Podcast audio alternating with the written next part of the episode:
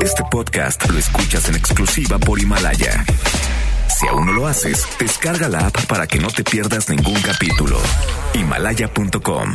Son las 7 de la noche en la Ciudad de México. Bueno, casi. Y luego de seis años. Es muy importante que en este momento la gente revise sus instalaciones de gas. 1793 programas. José José estuvo aquí poco antes de irse a vivir a Miami. Y aquí estuvo, y muy amable, la verdad, que muy amable, muy gentil. Seis productores. Más de 40 colaboradores. 23.569 multas de gobernación. Algunas muertes, varias desgracias, un terremoto, otro divorcio, tres circuncisiones, dos gatos, una. Y un derrame cerebral.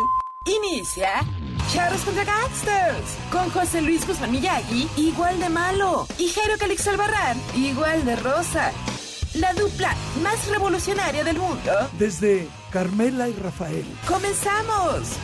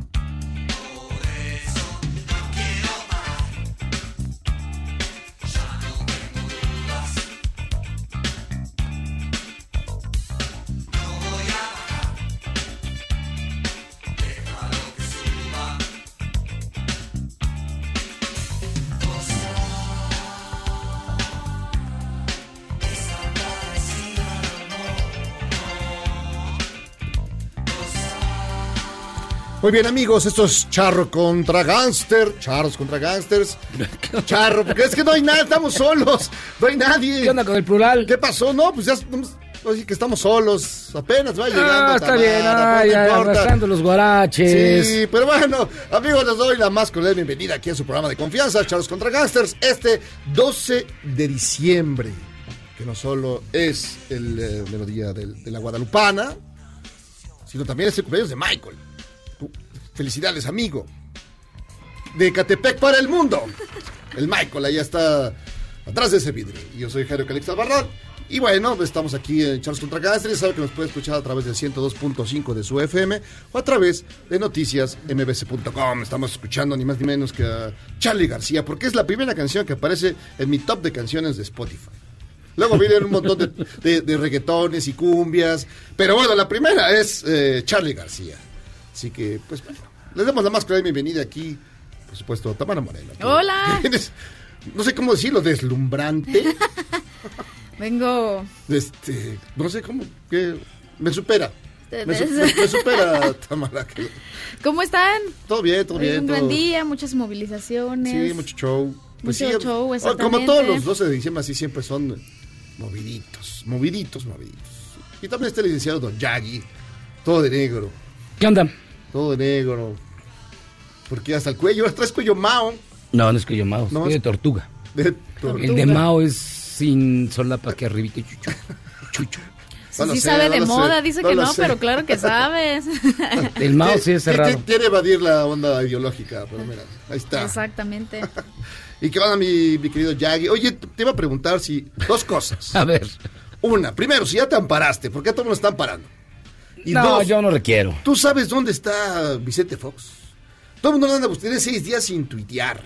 Oye, de verdad, tiene un rato que no tuitea. Sí, ya van a hacer una alerta Amber, porque no, no, no, no se lee en ningún lado. ¿Qué Yo, a creo que se fue con el esposo de Abril. Está también ya, ya en los Estados Unidos. Se fue con el diputado de Sinaloa Sí, está con César. Se fue con el diputado de Sinaloa que lo agarraron este Sí. cuchiplanchando. en su oficina. Oh, ya vi el video completo, ¿Qué me salió una perrilla. No, Después no, estábamos sí, viendo no. Tamara y yo. No me digas. Demasiado Bueno, explícito está circulando en redes De veras, sociales. de veras, o De sea, hecho, lo que Tamara fue la que me dijo, mira lo que encontré. Pero Ya. mira lo que va a encontrar. Sí, Bueno. sí, o sea, si Miyagi no lo había visto, imagínense qué exclusividad tiene ese video. Y ya. Y ya, se digamos, se desde ve un punto con- de vista literal se ve con pelos y señales. más allá de Sí, lo sí, sí. político, eh, Miyagi, más ¿Qué allá onda? de lo político, lo que ese video, ¿en qué nivel le pones del ¿De de, de porno. No, este, este, agarra como un 4 porque está medio oscuro.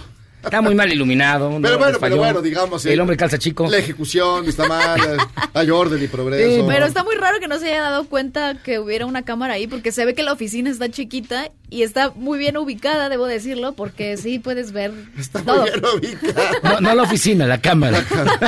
la oficina que es a donde esté. Pero la Sí, cámara no, está no, puesta no. en un emplazamiento que sí abarca todo.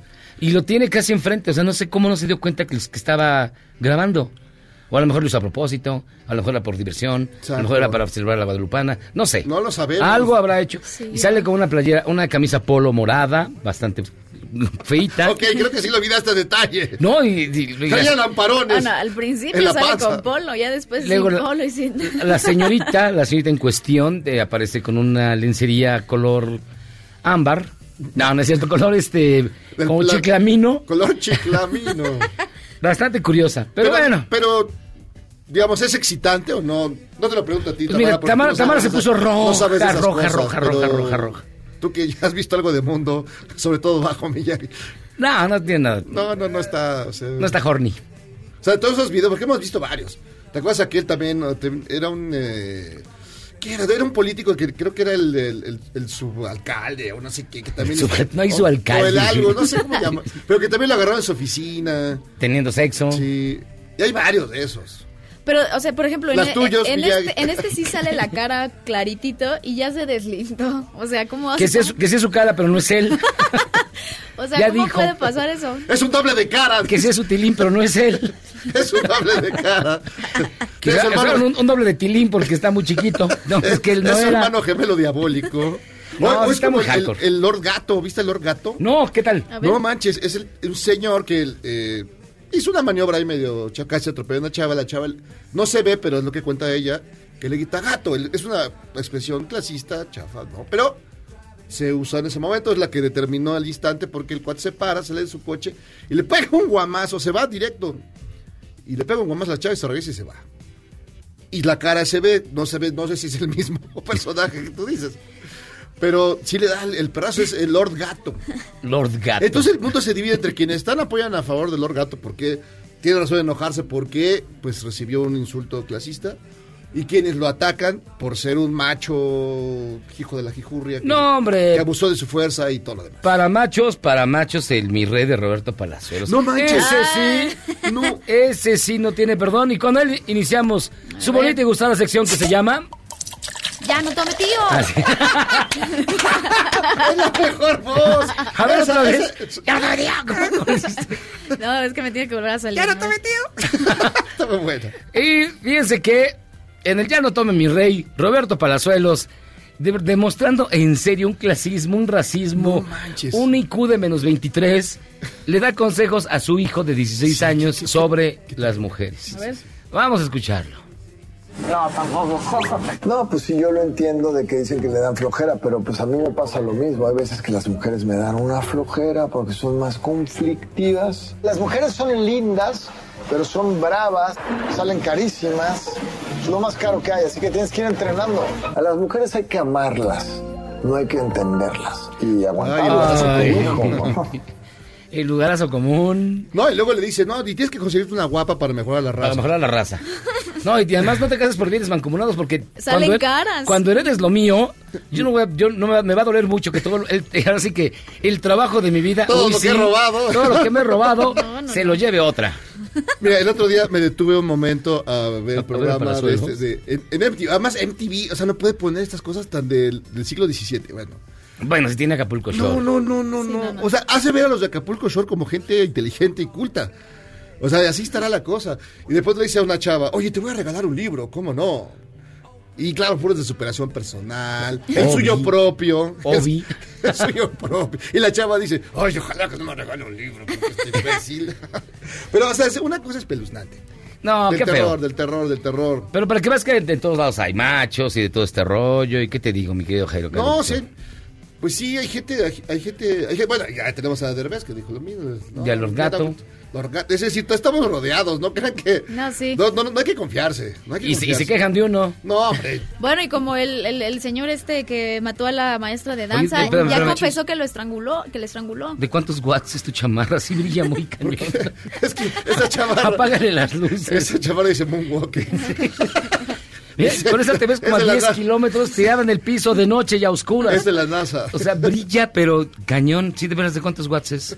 Pues, habrá que Y más ver. color oro también. Te digo que es la que traen los astronautas actualmente. Oye, pero sí, el caso de, de la maestra de, Sí, de ballet pues, Ya confesó que la, que la mató. El, Y después el se fue a comer ¿no? pizza, exactamente, el marido en el Teatro Los Jaguares en Toluca, confesó que la, la Estranguló mató, la estranguló. por celos. Así es. Y, que- y luego está, está el, el otro loco, el monstruo de Toluca. Ah, el monstruo de Toluca. Y seis, seis mató a su papá, a seis mujeres y luego dice, es que me gusta matar. ¿Qué es lo que dice el, Ñaca, el- ñaca. lo que dice el, acá el Michael entre sueños? Pero fíjate que eh, lo, lo- lo pensé mucho con el documental de Henry Lee Lucas que están pasando en Netflix, que hace exactamente lo mismo. Él dice exactamente, me gusta matar, la, la, y hasta inventa crímenes que él no cometió. No, y- pero además él lo hace, digamos, pero lo hace de manera eh, espectacular, ¿no? Lleno de sangre, sierra, o sea, sierra eléctrica en vivo. Ay, no, cortaba qué todo. horror. Es decir, y le, le gustaba así llenarse de sangre y todo. Y Pero el monstruo de Toluca, ¿no? el monstruo de Toluca, no, creo que era más elegante. Los mataba a chorizazos. no manches, qué sujetos. Mató a su papá. A su papá. A muchos bebés, Ah, no, niños, no, sí. no, no. Como los otros monstruos de, de, de Catepec. De Catepec. Es- eso sí, que llevaban en la carriola los restos de los bebés y... No, no, no. Ya, ya no se sabía, perdimos la Qué- cuenta. Qué, qué horror. Y también en Llano Tometido, el titular de la Semarnat, Víctor Manuel Toledo, dice que el litio, el litio será el nuevo petróleo. Entonces, ¿para qué hacemos una refinería en dos bocas? Es lo que yo me pregunto. A ver, vamos a escucharlo. Estamos en una, eh, eh, transición eh, energética en todo el mundo. El litio se va a convertir en el nuevo petróleo. Se nos vienen ya los autos eléctricos. Nuestro país debe- debe de- debería de ser capaz de producir autos eléctricos en, fábricas públicas. Nuevamente nuestro país es un país también con grandes yacimientos de litio, especialmente de Sonora. Se acaba apenas, digamos, de, de- de revelar Fíjate que a mí me da miedo. Deja lo que, lo, lo que tú dices. Deja dos. No, me preocupa. ¿Te acuerdas que vino aquí el, el, el- embajador de la hermana república de... Sarahar- de- Saharaui. Saharaui, cuya desgracia viene del litio. Sí. O sea, por el litio, maldita sea. O sea, yo, me da amigo que digan eso. No, no, no encontramos nada así, pues, calladitos, ¿no? Exacto. Y sí, porque van a. no vaya a empezar aquí una guerra en medio ahí. Por el litio. Maldi- por solo por ser malditos celulares. Son- Sonora se va a separar de México No, por el litio. Oye, son capaces. Son norteños, son bárbaros del norte. Bueno, eso sí. Son capaces. Eso sí. Y bueno, ¿qué más, ¿qué más traes tú? Tenemos que ya Evo Morales está en Argentina y dijo que está más a gusto que aquí. No, bueno, pues aquí nada más gente como Miyagi lo está llama- molestando. se llama malagradecido. Y, y fíjate, la gente como Miyagi dice, ¿por qué se fue? ¿Por qué no se despidió? No, Pues ya no. lo que no lo quería, Chihuahua. No, pues, se fue por. No sé por qué se fue. Aquí No, estaba bueno, bien apapachado. no. Exacto. Sí, pues, Iba a buenos A los restaurantes restaurantes, de la Roma, este, comía re bien. Ya iba, a tra- ya iba a nada. traer a sus hijos Iba a traer a sus hijos, a Evito, a y a otros funcionarios. a Pepe, a Pepe y otras chicas del montón. A Ivonne, Sí, pues es que que es el mayor. la vida no es fácil. Lo bueno que La vida no es fácil, no es para quién. para nadie, menos para Don Beltrone. Don Eh, Beltrone ya dice- Don Beltrón dijo que no es cierto. es ya- lo que dice, pero ¿sabes lo que hace Don Beltrone? Es meter amparos para ver si hay, si hay algo Sí, contra él. pega. Chicle y pega, exactamente, No, no solo eso, que se salve. Es un viejo truco legal que si tú tienes una sopechín, este, Miyagi está haciendo perradas, ¿no? Como es costumbre. Y luego, di- luego dice, y si estoy, me están persiguiendo. Metes tu amparo, Metes tu amparo y tienen que, que decirte que pues, si te están buscando o no, si te están eh, fincando responsabilidades, te están investigando. Es el viejo truco. O sea, primero metes el amparo y luego haces. Es metes el amparo para, digamos, Para como- prevenir, para ver si te están, protegerte. eh, si te están eh, checando. Ay, que él ya lo había hecho allá en Chihuahua con lo del, del atraco, ya ves que se atracaron. De César. Duarte. De César de Cesarito Duarte. Sí, que se habían desviado dinero para las campañas Sí. políticas del PRI. Ajá. Exacto. Entonces, por eso metió el amparo, para ver cómo estaba la onda. Para medir el agua a los camotes. no, ah, no, no me están. Ah, bueno, pues ya. De todas maneras ya tengo la Pues si las moscas. Siempre hay que tener un amparo. Siempre. Y don Beltrón de más. Y bueno, también fíjense que los diputados eh, rechazaron reducir el financiamiento a los partidos.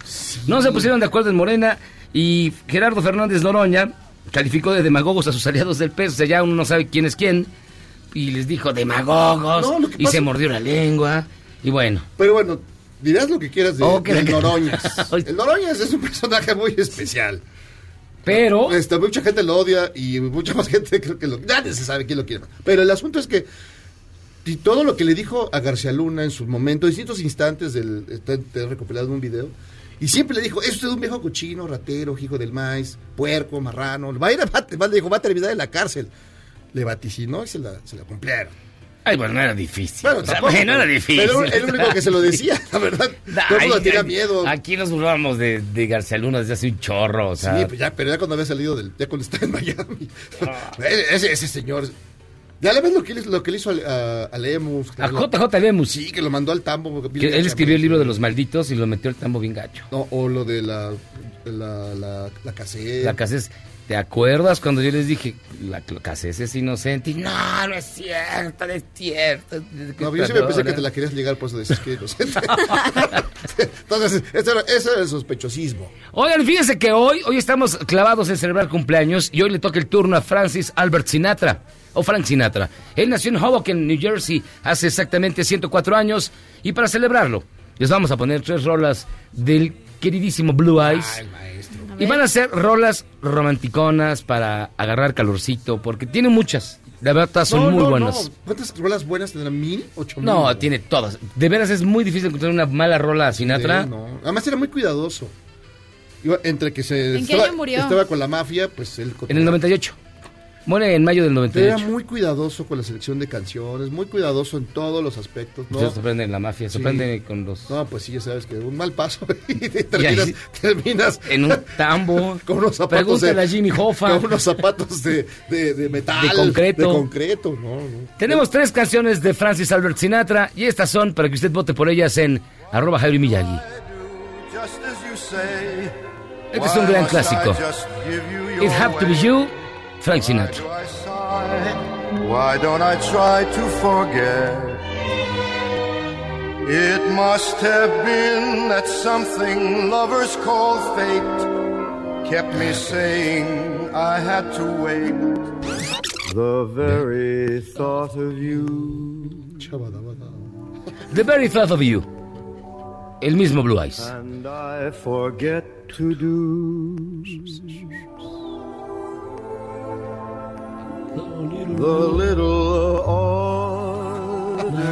Y todo el mundo levanta la, enarca las cejas y pone cara de...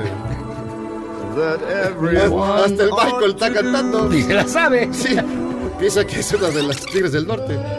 I like New York in June. How About You, How about Sinatra. La voz inconfundible de... La voz más importante, creo yo, del siglo XX. Sí, sin sí, duda. Sin, sin duda, un maestro de maestros. Además, con una vida agitada, emocionante, este, divertida. Intenso. Intenso. Mujeriego, Además- bebedor. No, además, con sus amigotes, los de Rat Pack. Los del Rat Pack, que eran Peter Lawford, Sammy Davis Jr., de Ye- Dean Martin. Dean Martin. Y nada más ellos cuatro. Ellos cuatro. Esos eran los... Jerry Lewis luego se colaba, pero no, no, No, dejaba estaba entrar loco. a los reventones. Era el loco Valdés de Hollywood y no, no, no la, Y no luego al final, fue, o sea, fue- nunca superó a Sinatra, pero superó a todos los demás.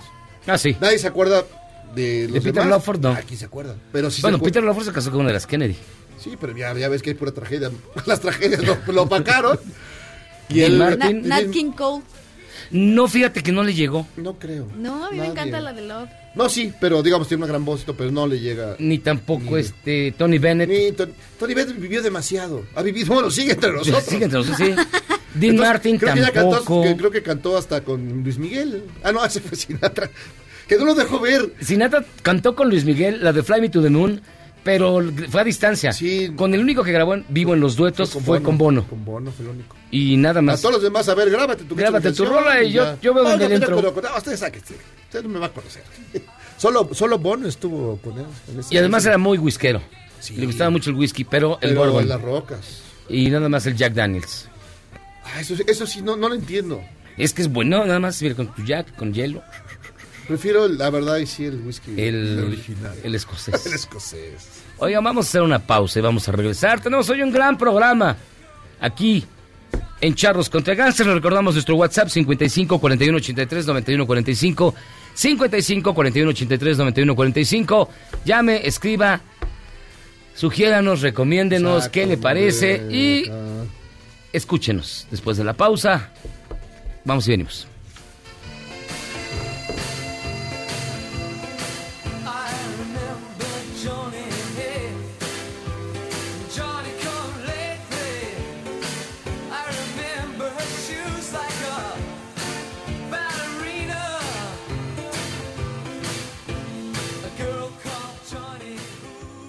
Salvarte del reggaetón? ¿Y esos sonidos que solo te hacen pensar en Omar Chaparro como un buen actor? Charros contra Gangsters regresa después de un corte, solo con la mejor música para una debida sinapsis. Este podcast lo escuchas en exclusiva por Himalaya. Evo Morales llegó a tierras argentinas y esta vez es para quedarse. Tras un breve paso por Cuba, el canciller argentino Felipe Solá declaró que se siente mejor en su país que en México y ya le dieron la condición de refugiado. Viene para quedarse en la Argentina, supongo, el pedido de refugio, que es una condición diferente de la asilo. Es esa la condición de asilo en cuanto tienen la condición de refugiados.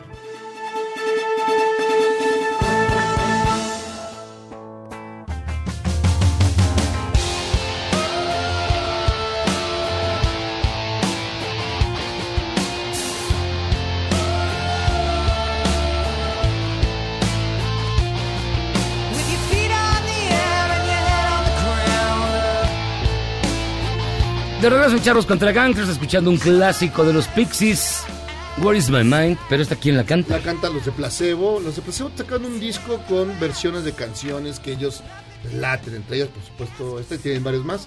Pero ese es con su sello particular de un clásico. Yo creí que era moderato. No, porque faltaban gritos. Y pensaste que era. este, ¿Jay de la Cueva? Sí, pensaste que, era- que, que iban a gritar: ¡Échale vampiro! No. No, fíjense que nos acompaña, es un gusto que esté con nosotros. ¿eh? Hace mucho tiempo que no venía. Yo creo que porque pues alguna mala cara vio como Evo. Y este, Alejandra Ambrosi, ¿cómo estás? Hola, feliz de estar aquí con ustedes. Muchas gracias. Oh, mieta, Bienvenida. porque- Pues la verdad sí, ¿qué te digo que no?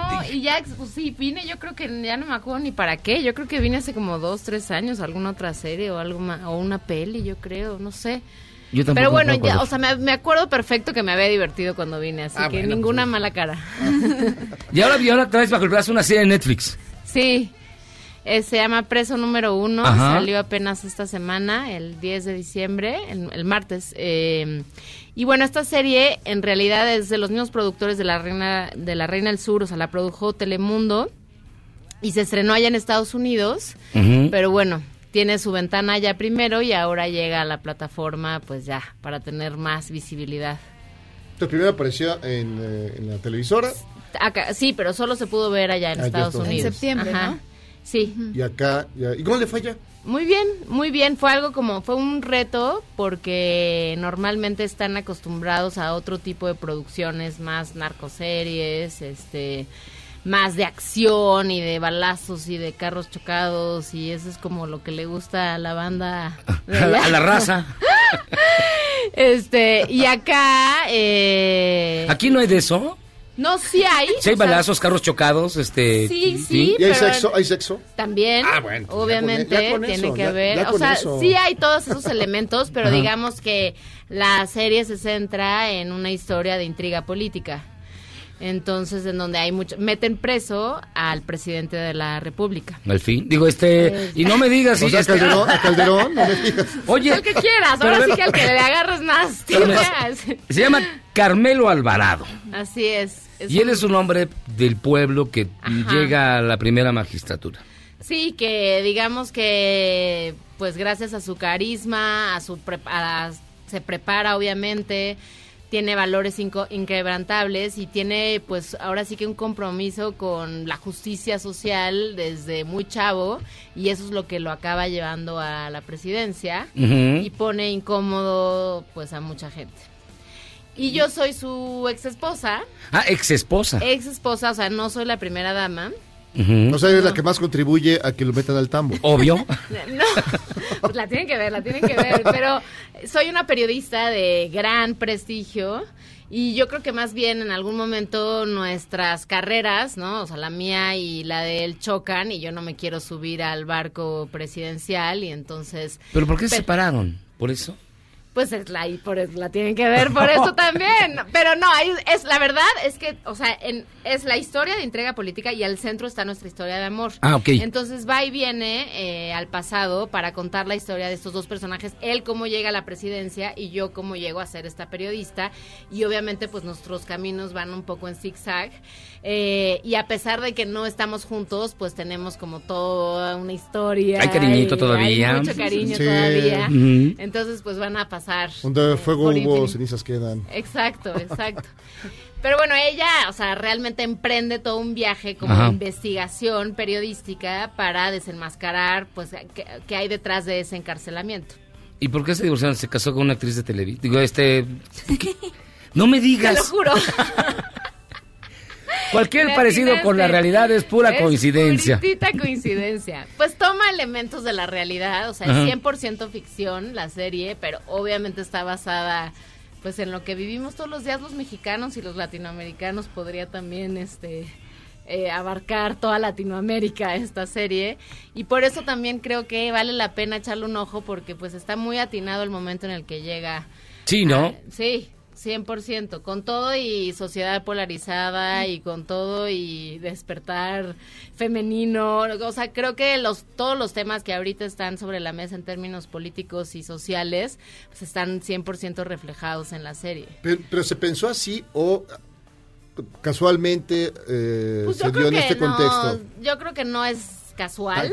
no es tan casual. Hubo ciertas coincidencias fuertes de cuando la estábamos haciendo, nosotros la terminamos en marzo de este año, o sea, ya tiene ratito que, que la terminamos. Y me acuerdo perfecto de cuando la estábamos haciendo, todo este tema, por ejemplo, de migración que estuvo muy fuerte, bueno, sigue muy fuerte, pues, pero tuvo su, su momento Al álgido al principio de año. Y cuando, o sea, cuando la estábamos haciendo, pues eso ya estaba escrito, ya llevaba meses escrito. Y, e- y hay como varios capítulos que abarca ese tema y que, pues, o sea, lo van a poder ver en la serie. Y en el primer capítulo hablan lo del Zapata, ¿no? Del... Sí, sí, le- de hecho el Hay un Zapata de- hay un Zapata Zapata Guy. colgado en la casa presidencial. Presidencial. sí. Este, Le censura, le censura el, el miembro porque no va a ser lo de malas. Sí, sí, trae otros tacones y otro sombrero, pero está, está muy ad hoc. Y ese sí, ni lo vimos venir ni nada, y mira, llegó. ¿Qué, qué- qué también están siendo recibidas estas series? Eh, como dices, toman elementos de la realidad y además son de crítica política, porque además, por ejemplo, sobre todo Eric Kaiser, que es el que protagoniza esta serie, Ajá. también estuvo en Ingobernable, que es más o menos Sí. igual. Tenemos también Colosio, ¿no? Es decir, Sí. ya, ya, ya, ya está siendo como un patrón sacar, Sí, sacar series sí, y sí, películas sí. así. Sí, también la del que habla del 68 en Ah, la sí, otra sí, plataforma, Sí. ¿no? O sea, sí. En Yo la otra plataforma. Aquella otra Aquella plataforma. otra plataforma, Claro, que no le voy a claro. hacer publicidad en este momento porque no estoy estrenando en esa otra plataforma.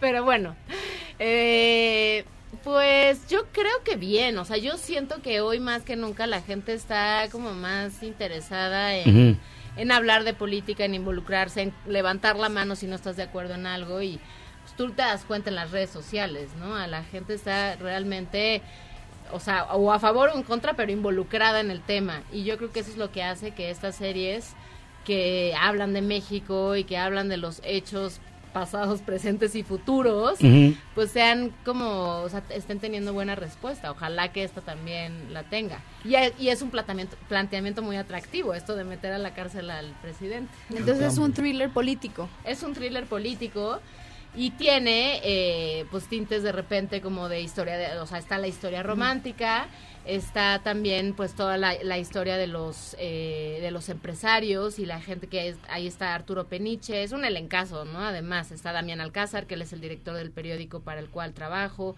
está Roberto Sosa, Mm, eh, sí, sí, sí, está muy, muy interesante el elenco. Entonces, como que es una historia, siento como muy épica, muy grande, ¿no? O sea, el mundo empresarial, el mundo de los políticos, el mundo del periodismo, del periodismo, perdón. Y al centro, pues esta historia de amor y la familia, porque somos, eh, o sea, yo soy madre de sus hijas que ya son adolescentes y ellas también se ven envueltas en, en como carne un poco de... Este, Carne de cañón. Carne de cañón en la, en la historia de intriga política. Y te peleas con la nueva esposa, ellos, ¿no? Un poquito, sí. Ah, eso está bien, eso está bien, un poco de emoción. Pues tiene que Claro, decidir, pues. ¿no? Entre revelar lo que encontró o este Sí, pues sí, o sea, ella está siempre detrás de todo lo, la, la información más importante, pues ella la va desenmascarando y pues obviamente descubre cosas muy interesantes de esa mujer, de esa otra mujer. Oye, y, y, traba- y esta- este nacimiento, crecimiento de estas distintas plataformas, ¿cómo la vive una, una, una artista? Una- o sea, ¿Es mejor, hay mejores espacios para trabajar? ¿O, o tiene sus bemoles? ¿Cómo, cómo está? Pues mira, yo creo que en, a grandes rasgos es, es positivo, ¿no? Porque durante demasiado tiempo pues había solo las dos casas televisoras y entonces estabas destinado o a estar en una o a estar en otra o a hacer cine cada que pudieras porque tampoco se hacía tanto cine, ¿no? Entonces creo que pues sí, el hecho de que haya tantas plataformas y tantos medios y ventanas diferentes pues sí nos abre las puertas para, para muchos otros trabajos y producciones y contenidos. También los formatos están cambiando, entonces pues ya hay series de corto formato, de largo formato, eh, la serie, la teleserie, la miniserie, la de seis capítulos, la de ocho, la película, el corto, o sea, como que creo que es- o sea, o sea, la variedad ha crecido muchísimo.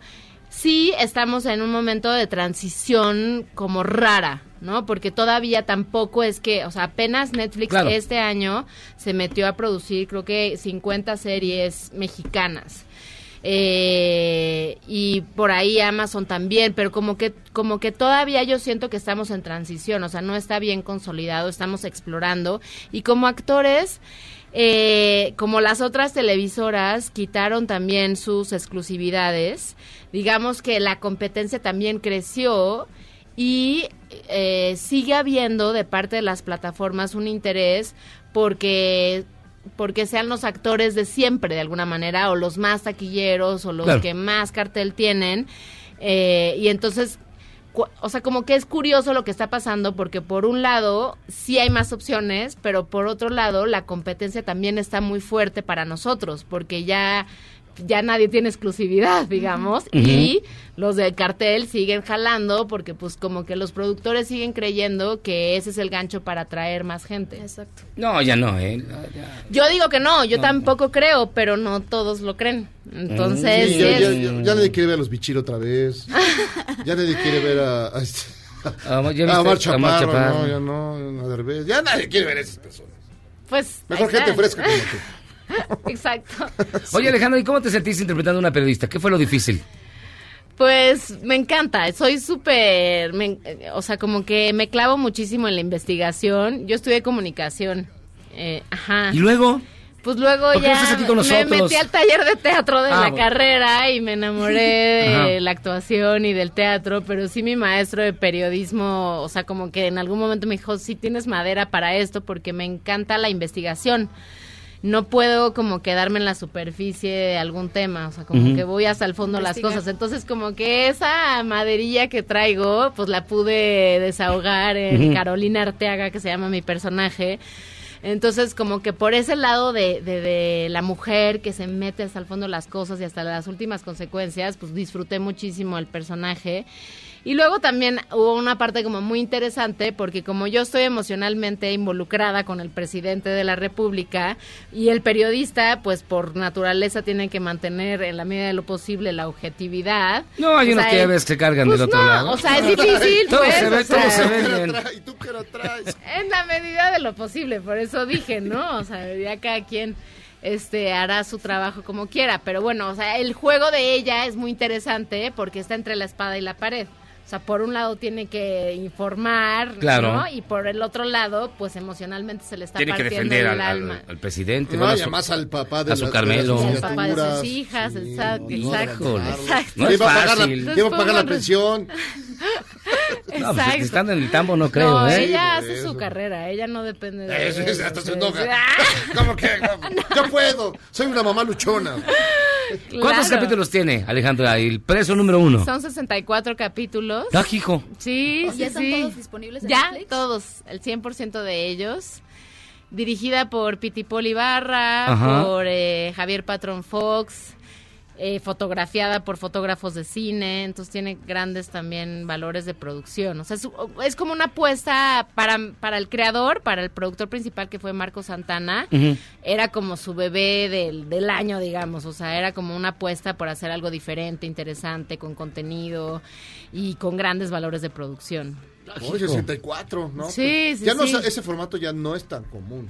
Pues no es tan común en, en las plataformas, ¿no? Pero como Sí, es este de- viene de haber estado en la televisión abierta, pues para ellos es mucho más redituable hacer contenidos un poquito más largos. Más largos. Pero como que la apuesta justo aquí era como que no perdiera en calidad. Eso. O sea, Eso, porque también siempre la gente ya exige más, ¿no? Sí, sí, sí, pues es que... Con tantas tiene- opciones también. Ujú. Ay, Alejandra. ¿Cómo ven? Pues bien, bien. Pues me animaré a verla en un maratón de seis meses.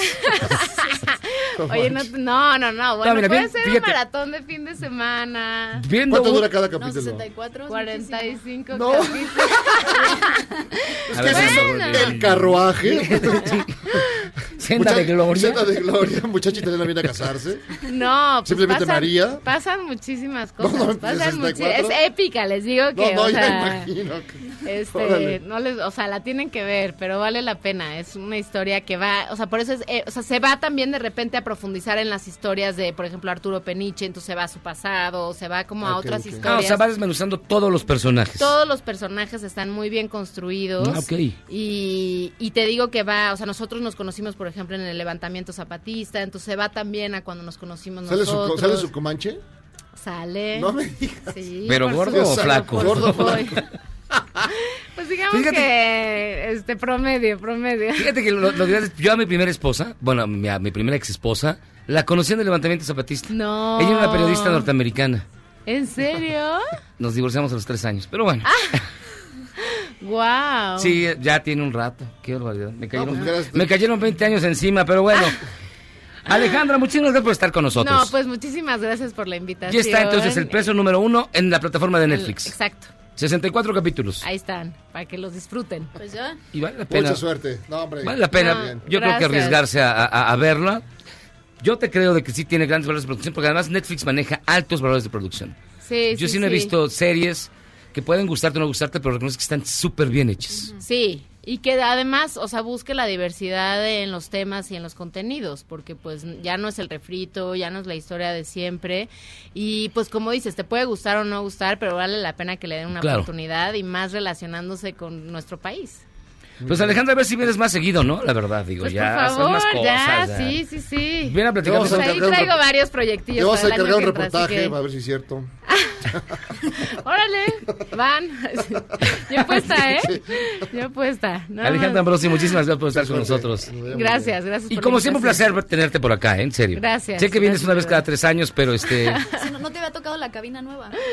No, de hecho no. ¿Te tocó la anterior, la, la que parecía la casa del abuelo? Sí, creo que sí. Una de madera con, Una, con, un con un oso. alce No, gigante y un oso. oso, un oso. Sí, era aquí, sí, era aquí, ¿verdad? Dianita, Dianita estaba conmigo, ¿no? ¿Verdad Sí. que no, Dianita? Ay, claro, no pasó tanto. No fueron tres años. A mí se me hizo muy largo.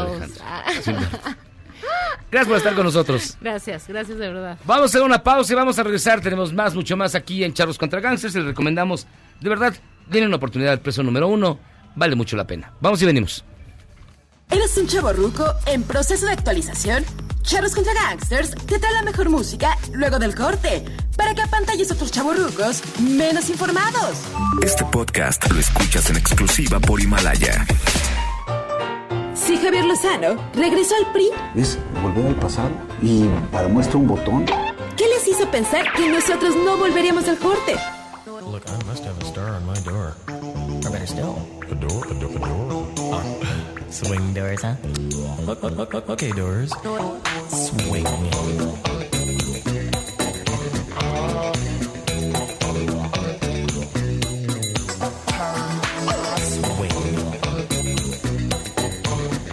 Estamos aquí de retache en. Música eh, que cada vez Charlos más contra- marihuana, pues. No, pero ¿te acuerdas de Max Headroom? ¿Te acuerdas de ese Por programa? supuesto. Que era. Ochenterísimo, Sí. malísimo. Pero tenía, digamos, pero sí se adelantó a ciertas cosas y tenía ciertas ideas que en ese momento parecían extraordinarias. Hoy ya parece ridículo. Sí. Pero era un personaje que vivía dentro de la, la tele. de la tele- y pues se pasaba de tele en tele, de pantalla en pantalla, y podía recorrer todos los sistemas televisivos en todos lados. De esa época. De ese momento, pero tenía su gracia y eso se llama paranoia. Oigan, fíjense que ya es, ya llegó el Frente Frío número 22, ya estamos en Navidad, ya pagaron los aguinaldos. Y una tradición. ¿Seguro? ¿Ya? ¿Ya? ¿No, no has visto? No he checado bien. No, bueno. Y una tradición son las pastorelas. Entre ellas destacan entre guaraches, pingos y ángeles, original de Jesús Nieto. ¿Cómo estás, Jesús? Javier, Javier, Javier. Aquí dice. Jesús, mira. Aquí dice. eh, Maldito, de veras, ¿por qué haces eso? Ha de ser su amigo. Ha de ser su cuate. ¿Y brother. ¿Por qué no vino Javier? Javier Digo, ¿por qué no vino. Jesús? Hola Miyagi, hola Jairo, hola, Hola. Tamara. Hola. Y Selene Pineda también nos acompaña. Hola, ¿qué tal? Qué gusto, gracias. A ver, ¿qué onda con.? A ver, ¿pero eres Jesús o Javier? Javier, Javier, Javier. ¿Por qué Jesús? ¿Por qué tienes un nombre bien bonito? Pues porque es, no sé, por la época divina, yo creo. A ver, cuéntanos un poco de la pastorela. A ver, entre guaraches, pingos y ángeles, pues esa es una pastorela que trata sobre la pequeña ju- Juvencia, una niña de 10 años que vive en provincia con su abuelo, el estricto señor don Aurelio. Ah, yo pensé que hacía el stripper, señor Don El Aurelio. estricto, el caso- no, no, no, es otro tipo de pastorela, Ah, no, este es más ya. tradicional. Este, un hombre conservador, medio huraño, pero de muy, muy buen corazón. Esta pequeña juvencia sueña con ir a la ciudad porque en la ciudad todos son felices, en la ciudad hay dinero tirado en las calles, los juguetes están regados para los niños, los niños no tienen que rendirle cuentas a nadie, no hay responsabilidades, todos son muy felices en las grandes ciudades, según eh, los cuentos que le vende el mal a través este, de una serpiente malévola en la provincia donde vive esta pequeña juvencia. Los elementos de la pastorela están ahí. Y Los pastores, que es el abuelo y juvencia, el mal representado por esta serpiente maligna, eh, el ángel que les impone una misión divina, que es ir al pueblo vecino de San Francisco a llevar un mensaje de paz, amor, fraternidad y la cena de Navidad para los niños pobres del pueblo de San Francisco.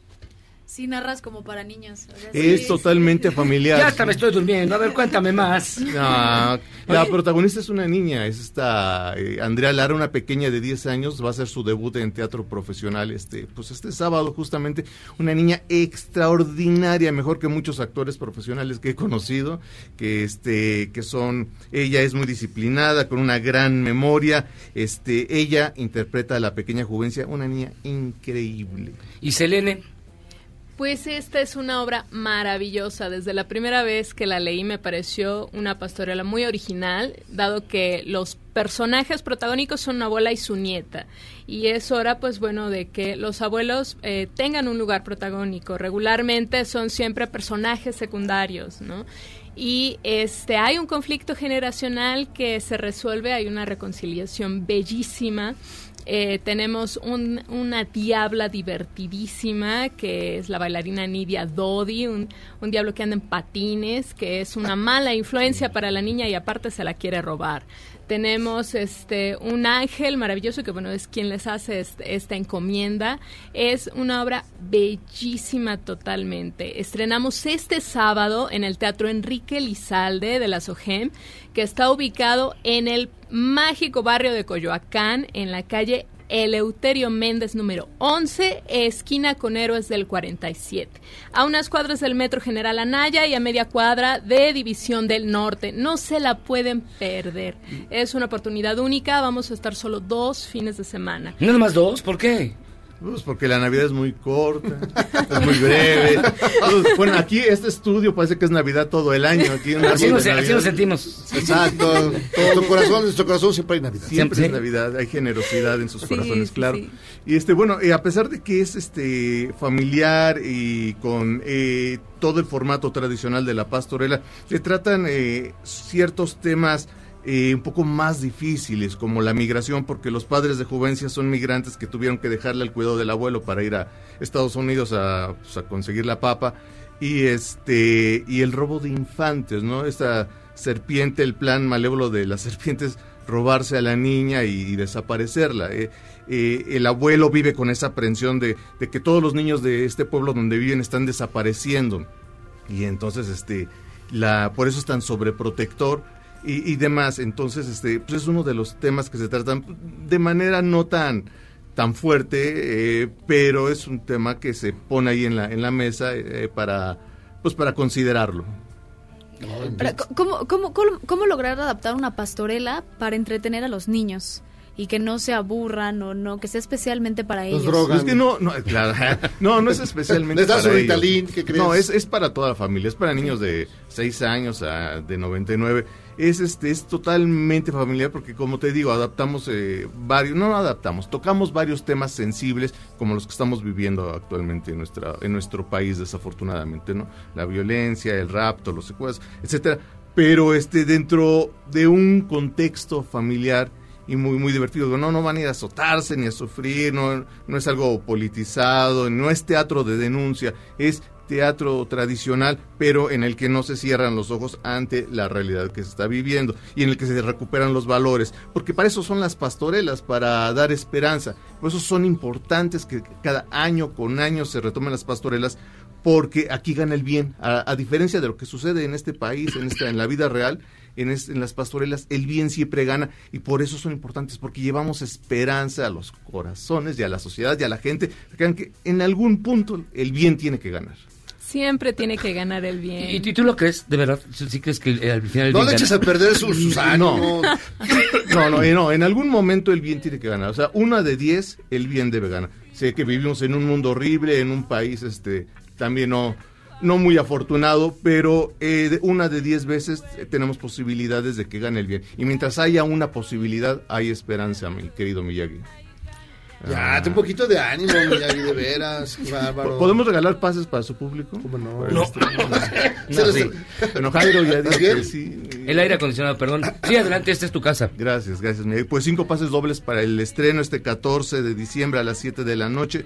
Pues que llamen aquí a cabina. Y los que no alcancen pa- este, pases dobles, pues les damos el WhatsApp al 55 25 00 00 58. Les vamos a dar dos por uno. Los que no alcancen pases al 55 25 00 00 58. Dos por uno para esta brevísima temporada. Que recuerden que es breve y buena. Y lo que es doble, breve y bueno es doblemente bueno, ¿no? Marquen 5166105 para las cortesías que hicieron favor de verdad de traernos. Les agradecemos muchísimo. Gracias, no, al y conteste la pregunta que va a hacer Selene. Mm, ok, ah, mm, eh, ¿qué les gusta más cenar? ¿Pavo o romeritos? No, es una gran. No, pues, una gran pregunta. Esta no es una pregunta, una duda existencial. No, bueno, sí es una... Conteste lo que conteste, ya se ganó sus boletos, así que marque. Bueno, y vayan a ver la pastorela, es divertidísima. Tenemos un super diablo en patines. ¿Cómo, una cómo se llama el diablo? La actriz que interpreta al diablo. Ya lo dijo Selena hace rato. Ah, sí es cierto. Sí, es cierto. ¿Cómo se llama la actriz que interpreta al diablo en patines? Y ya que responden y se llevan sus cinco pases dobles. Vayan, vayan Les todos. recordamos, nada más 14, 15, 21 y 22 de diciembre, sábados a las 7 de la noche, domingos a las 6 y media, Teatro Enrique Lizalde de la SOGEM, Héroes del 47, esquina con Eleuterio Méndez. Pues Selene Pineda, muchísimas gracias por estar con nosotros. Javier Nieto. Javier, servidor y amigo. Gracias por estar con nosotros. Felicidades por la obra, ¿eh? Se ve que está bien buena. No, va a estar bien padre, a pesar de, de tus dudas existenciales. No, es que sí tengo es este, que, te- que triunfe el bien porque lo veo, pero bueno. Una vez al año. Una ¿Tú qué 300. personaje eres, Elena? No, yo, ah, yo soy la productora. Soy la productora. Ah. Javier Sí, es el autor y director. Es la que arriesga los Este, ahorros. ¿De pues, verdad? La que empeña los coches y todo eso. sí. ¿Hipotecaste tu casa? Así es. Casi, casi. No, gracias por estar con No, nosotros. Gracias por el gran esfuerzo y de verdad vale mucho la pena que la gente se asome de la oportunidad de disfrutar de Entre Guaraches, Pingos y Ángeles, una gran pastorela. Así es. Muchas felicidades, feliz Navidad, feliz Año Nuevo a todos. Gracias, igualmente. Abrazos. Hacemos una pausa, son las 8 de la noche con un minuto. Esto es Charros contra Gangsters. Marquen llévense los boletos. Vámonos.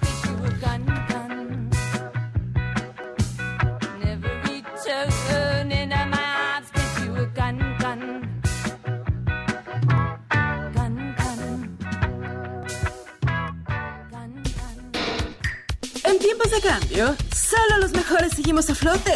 Luego del corte, te contamos el secreto de los seis años de Charros contra Gangsters. ¡Regresamos! Este podcast lo escuchas en exclusiva por Himalaya. Lo único mejor que un día sin embotellamientos es poder escuchar Charros contra Gangsters en el periférico. Voy a hacer lo mismo que hace López Portillo y no pago para que me peguen. Continuamos.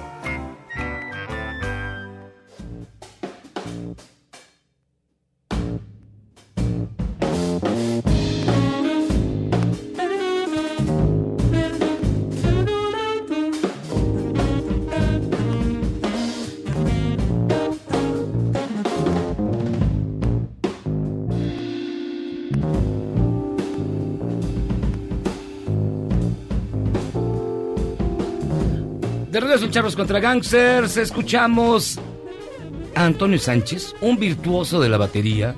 Este día aquí en Charlos contra Gangsters nos dimos de lujo ya que es el día de la Guadalupana, entonces dijimos, a tener puros grandes artistas. Y Antonio Sánchez, un baterista mexicano reconocido internacionalmente, está aquí porque se presenta el próximo domingo en el Teatro Ángela Peralta. Pero, primero que nada, ¿cómo estás? Bienvenido. Muchas gracias por la invitación. No, no, es que este, te, quedas, te quedas escuchando. Y, y la- mi primera pregunta, además, recordar que estuvi- eh, lo, lo que hiciste en Birdman fue En extra- Birdman, extra- sí. extraordinario. Gracias. Pero a ti nunca te aventaron un platillo, un maestro, nunca te regañaron como en Whiplash, no te hicieron padecer para que llegaras a ser el hombre que eres. No, ni me, Ah, ni me sangraron las manos, puede ser. ni no, no, tengo que decir que esa película, la verdad. No, es- no es verdad. No. Para nada. Pero bueno, eh, yo entiendo, ¿no? Para Hollywood tienen que dramatizar el, eh, la cuestión, pero no, no es así la, la situación con la batería. Pero tú todavía un baterista no es como ahí, ¿no? No. Es como la de Ringo Starr. Pues eh, mira, es que hay tan- lo, lo padre de la batería es que es el único, de los únicos instrumentos que pasa por todos los géneros de la música moderna, ¿no? Country, cumbia, rock, jazz. Entonces la- es, es un instrumento súper interesante por eso, ¿no? Hay admiración mutua entre, entre todos los bateristas de todos los géneros. Entonces no te sangra nada, o sea, aunque, aunque ensayes mucho. De veras es que yo no, no creía que sí padecían. Que A mí nunca me ha sangrado una mano por tocar, la verdad. Por otras cosas sí, pero... Ah, por- bueno, por- bueno, ya son por- cosas muy personales que no vamos a platicar Sí, pero por aquí. tocar, por tocar nunca. ¿Y cómo te defines, mi estimado Antonio? ¿Qué, qué- cuál es la música que tú... yo te, que te pregunten, ¿y a qué te dedicas, Antonio? Bueno, eh, yo, yo diría que jazz, porque so- soy un jazzista porque eh, la improvisación es una parte muy importante de lo que hago.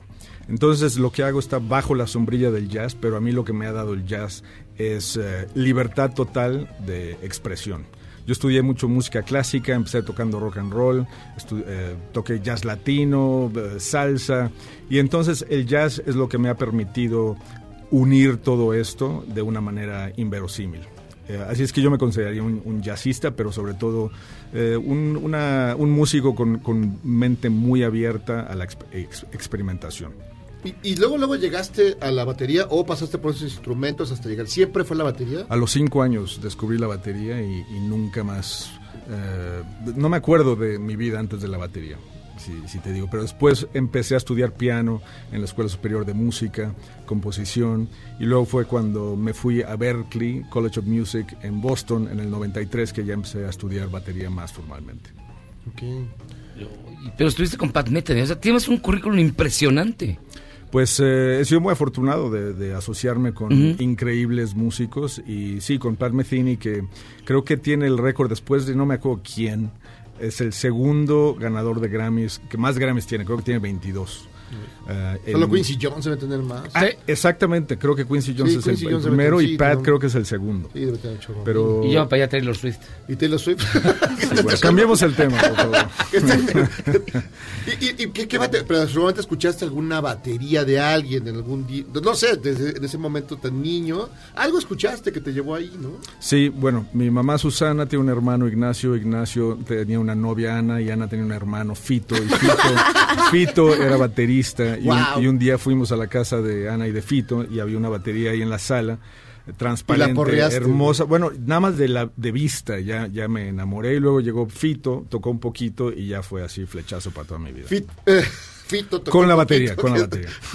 wow. ¿Y cómo fue tu proceso de preparación? ¿En ningún momento te desesperaste y dijiste, ya, no, nunca más, hasta aquí llegué? Qué sacrificio, adiós"? ¿no? Así es Pues eh, es que si algo te gusta muchísimo no lo ves como sacrificio, ¿no? Entonces eh, yo no lo veía como practicar, para mí era, ah, voy a tocar la batería, ¿no? Y, y- y por eso, por ejemplo, eh, cu- cuando te refieres a tocar un instrumento en inglés es play, que es jugar, ¿no? Claro. Y, es, y, es, y es muy cierto, la verdad, es- estás jugando con el instrumento y estás descubriendo un montón de cosas. Entonces yo no, nunca lo vi como, ah, tengo que estudiar, ¿no? El piano sí, el piano sí me costaba un poquito más de trabajo, pero la batería siempre ha sido algo que me, que, que me encanta, o sea, físicamente se siente riquísimo tocar, ¿no? Entonces es, eh, es, es padrísimo, ¿no? No, no me canso. Y no hay que tener un, un- un, digamos, un... Algo en particular, porque llevar el ritmo con una mano, luego con un pie, luego con el otro pie, luego con otra mano. Este, no es complicado. Practicas con pelotas al aire. yo con esfuerzos puedo abrir dos puertas al mismo tiempo. Este, ¿cómo, cómo, cómo le hacen? O sea, es que no sé. Es bien complicado. Es que- Yo también a mí eso me sorprende. no sé. Pues mira, eh, la, la batería es de esos instrumentos que tocarla leve, hacer el ritmo típico de rock de tun, tats, tun, tun, tan, es muy fácil.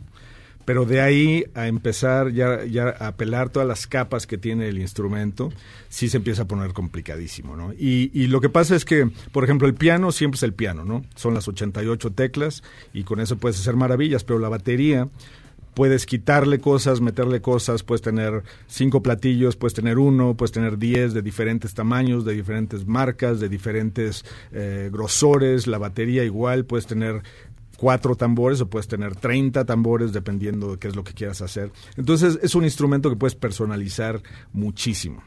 ¿Y algún baterista que en particular tú admires, vivo o muerto, que tú digas, este era muy bueno en cualquier género? Pues eh, bueno, eh, Neil Peart, el baterista de Rush, ¿no? Me, me- me encantaba. Este, Stuart Copeland, el de Police. eh, John Bonham, el de Led Zeppelin. Zeppelin. Y posteriormente, cuando empecé a escuchar jazz, pues eh, Tony Williams, que tocaba con Miles Davis, eh, Dave Weckl, Vinnie Colaiuta, Dennis Chambers, y luego, por supuesto, todos los anteriores, Max Roach, Art Blakey, Roy Haynes. Es que es lo que te digo, ¿no? Que en cada género hay tantos representantes tan, tan maravillosos que es, es todo un mundo esto de la batería. Uno de los grandes problemas de los bateristas es que para los demás hacen mucho ruido. Estoy, y estoy de acuerdo. Y, y nunca llegaban a tocar a tu casa. Oye, ya, ya, ya deja de ensayar, ya estuvo, déjanos dormir. Bueno, eh, Te apagaban la luz, te, aventaban piedras. Me- mi abuelo es Ignacio López Tarso. y yo crecí con él. Yo vivía en su casa, ¿no? Con mi mamá. Y, y tengo una memoria de él, de que estaba tocando yo en la sala y él estaba afuera tocando el claxon para que le abrieran. Y no nadie lo oía. Sí, claro. Y no traía llave. Entonces yo toque y toque. Por fin ya alguien lo oyó, le abrió la puerta.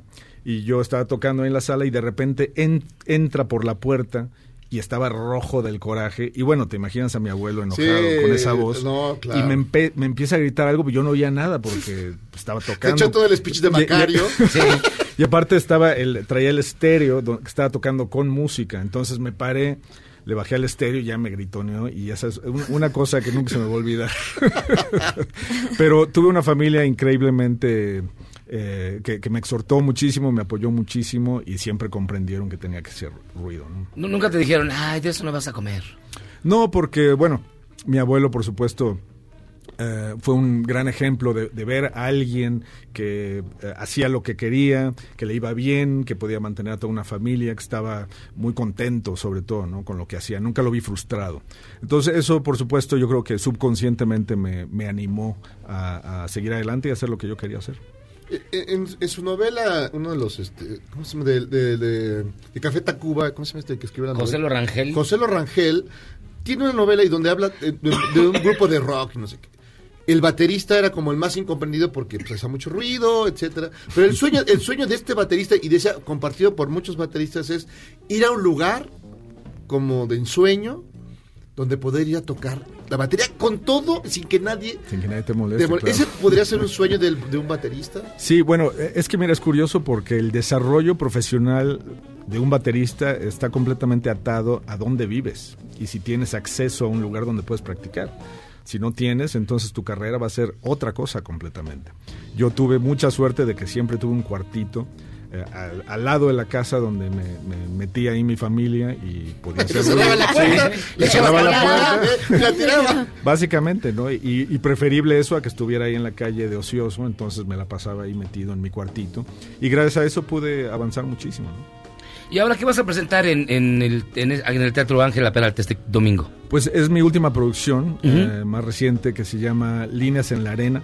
Y esto es un proyecto que es sobre básicamente la historia del, del migrante, ¿no? Está dedicado a eso. Eh, yo me fui a los 21 años de, de México a probar fama y fortuna. Eh, como decía antes, tuve una familia que siempre me apoyó. Entonces, esto no es autobiográfico para nada, sino es más bien sobre otro tipo de inmigrante, ¿no? El que últimamente está siendo demonizado y politizado este, en el nombre de nacionalismo, de populismo, y que siento que está erosionando una parte básica del ser humano, que es eh, sentir empatía por otros seres humanos que no son tan afortunados como uno. ¿no? Entonces, esta producción eh, tiene esa temática y vamos a presentar todo el disco más unas sorpresas más este 15 de diciembre, domingo, en el Ángela Peralta a las 7 de la noche, abren las puertas a las 5 porque no, no es numerado el, el, um, el aforo. Entonces ¿Cómo vayan lleg- llegando? lleguen temprano si, si pueden. Sí. De hecho, esa que estamos escuchando, quiero pensar que tu más reciente producción es la que estamos ahorita al aire. Sí, sí, sí. mira. Sí.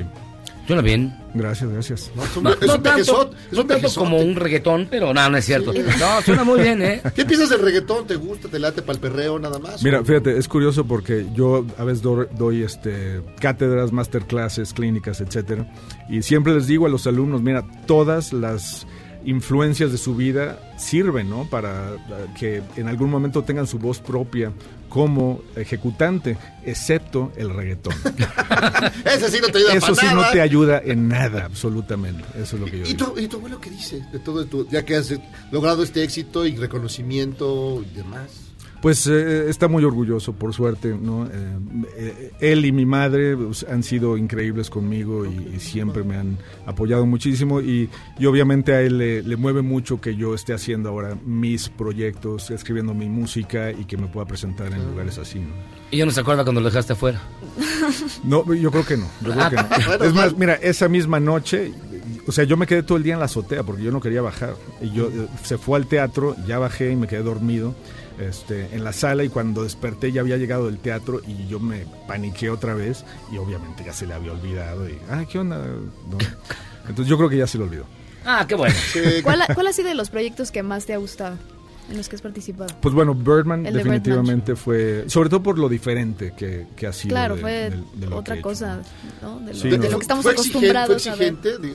Porque Muchísimo, digo, ¿no? todas las secuencias, todo No, esto. sí, todo es música. Pues mira, eh, eh, me gustaría decirte que fue increíblemente complicado y que sudé como... Pero no, la verdad Maldita fue sea, muy cuéntanos fácil. algo de, de- de terror. Sufrí Exacto, mucho, sufrí. Bueno, lo de mi abuelo, lo de mi abuelo fue de terror para mí. Me sangraron las manos. No, eh, fíjate que lo que quería Iñárritu es que yo improvisara, ¿no? Entonces, como yo soy jazzista y eso es lo que hago, Improvisador. entonces, o sea, fue muy fácil. Yo seguía mis instintos, ¿no? Con, eh, viendo lo que me ponía enfrente y la- los primeros demos que hicimos, de hecho, fueron sin película porque todavía no la empezaba a filmar. Órale. Entonces me explicaba las escenas del guion y me hacía improvisar enfrente de él ahí en el estudio. Entonces fue, fue padrísimo. Fue un- Pero un- la idea de que todo fuera una, toda una plano secuencia todo el tiempo. Eso, ¿Te, te lo platicó? o- Sí, sí, sí, eso me lo, me lo platicó y obviamente las escenas eran muy largas, entonces me las explicaba con gran lujo de detalle y pues, a ver, ahora sí, hazlo. A ver qué ¿no? sale. Ajá. Sí. Wow. Sí, entonces fue una, una manera muy poco ortodoxa de, de hacer las cosas, pero creo que por eso salió tan original. No, claro. Sí. Pues Antonio Sánchez, híjole.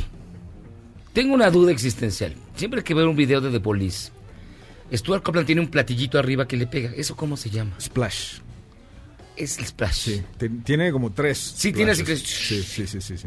Sí, esos- muy curiosito. Sí, sí. eh, es que te digo, la batería son es como una mini orquesta, ¿no? Que tiene un montón de sonidos y, y la puedes diseñar como tú La quieras. tuneas a tu gusto. Como tú quieras. Y, es- ¿Y y tú es- tienes algún elemento especial que dice, este es mi sello, esto es lo que me gusta? Ot- otro platillo, un O- otro- triángulo, un un, gong. De un hecho, gong. sí, de hecho sí, Ah. tengo uno- unos platillos que suenan. Ahora están muy de moda, que les llaman stacks, porque es un platillo encima de otro, que suena sucio, o sea, Como casi como un botecito de basura. ¿no? Pero dentro del contexto de la batería suena increíble. Entonces puedes diseñar tus stacks, ¿no? Dependiendo qué platillo pones abajo y qué platillo pones arriba. Suena completamente diferente y puedes diseñar mucho tus, tus propios... eh, eh, pues tu paleta sonora, ¿no? Eh, en, en base a ese tipo de... ¿Y de cuántas, diseños. cuántas baterías tienes? Pues fíjate que ya perdí la cuenta y hay algunas que, no- que ya no encuentro. que yo no me acuerdo dónde las dejé. ¿Quién pero- pierde una batería? O sea, Que una flauta. O sea, desde su cuartito Sí. ya pasó a Sí, un... exacto. yo pierdo- pierdo- Me perder un piano, pero una pasa es que mira, tenía, tenía baterías en México, luego me fui a Boston, tuve un par de baterías ahí, luego me fui a Nueva York y ahí he tenido como seis o siete y las guardo en diferentes bodegas, al- amigos me las piden, las dejo en... Entonces ya como que perdí la cuenta, pero... Pero sabes dónde están. Pero- por un anuncio se busca baterías, ¿dónde estás? Mi batería ayer se me perdió. y No, es que en mi casa ya no tengo espacio, entonces está bien No, que pues se sí. queden por ahí. sí. Pues, mi estimado Antonio, muchísimas gracias por estar con nosotros. No, gracias a ustedes por la Un invitación. honor, en serio. honor, de veras, Gracias. sí, sí, sí. Entonces, el máster. 15 de diciembre a las 5 de la tarde. Abren pero las puertas. ya- pero lleguen temprano porque conforme lleguen van entrando. A las 7 empieza el concierto. Los boletos están en En Ticketmaster. Boletia Ah. y en la taquilla del teatro todos los días de aquí al concierto. Ya, súper bien. Hoy nos dice Guillermo que tenemos boletos. Bueno, marquen 5166125 y llévense una de estas cortesías dobles después de contestar la pregunta que va a hacer Antonio Sánchez. ¿En qué disco hago un tema con el gran pianista Brad Meldau? Ay, Órale. Dios. Ese sí es para Pero déjame buscar. Que esté difícil, que esté difícil, rápido, sí. amigos. Si ese no es tan fácil de encontrar.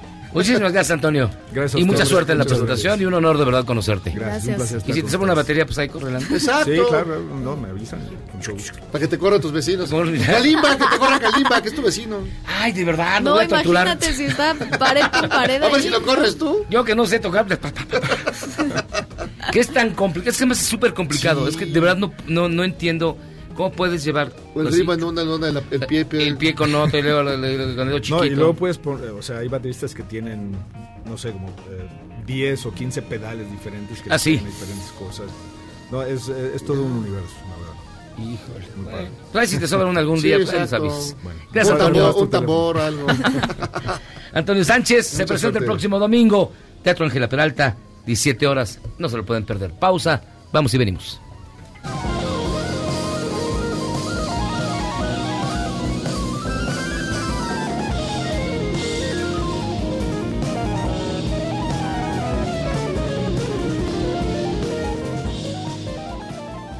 ¿Eres un chavo ruco en proceso de actualización? Charros contra Gangsters te trae la mejor música luego del corte para que apantalles a otros chavorrucos menos informados. Este podcast lo escuchas en exclusiva por Himalaya. El presidente Trump, en uno de sus polémicos tweets, dijo que Greta Thunberg debería trabajar en su problema de ira, relajarse e ir al cine con un amigo, después de que fuera nombrada por la revista Time como la persona del año. ¿Puede creerlo? Escríbame en Twitter a arroba a Gabriela Vives.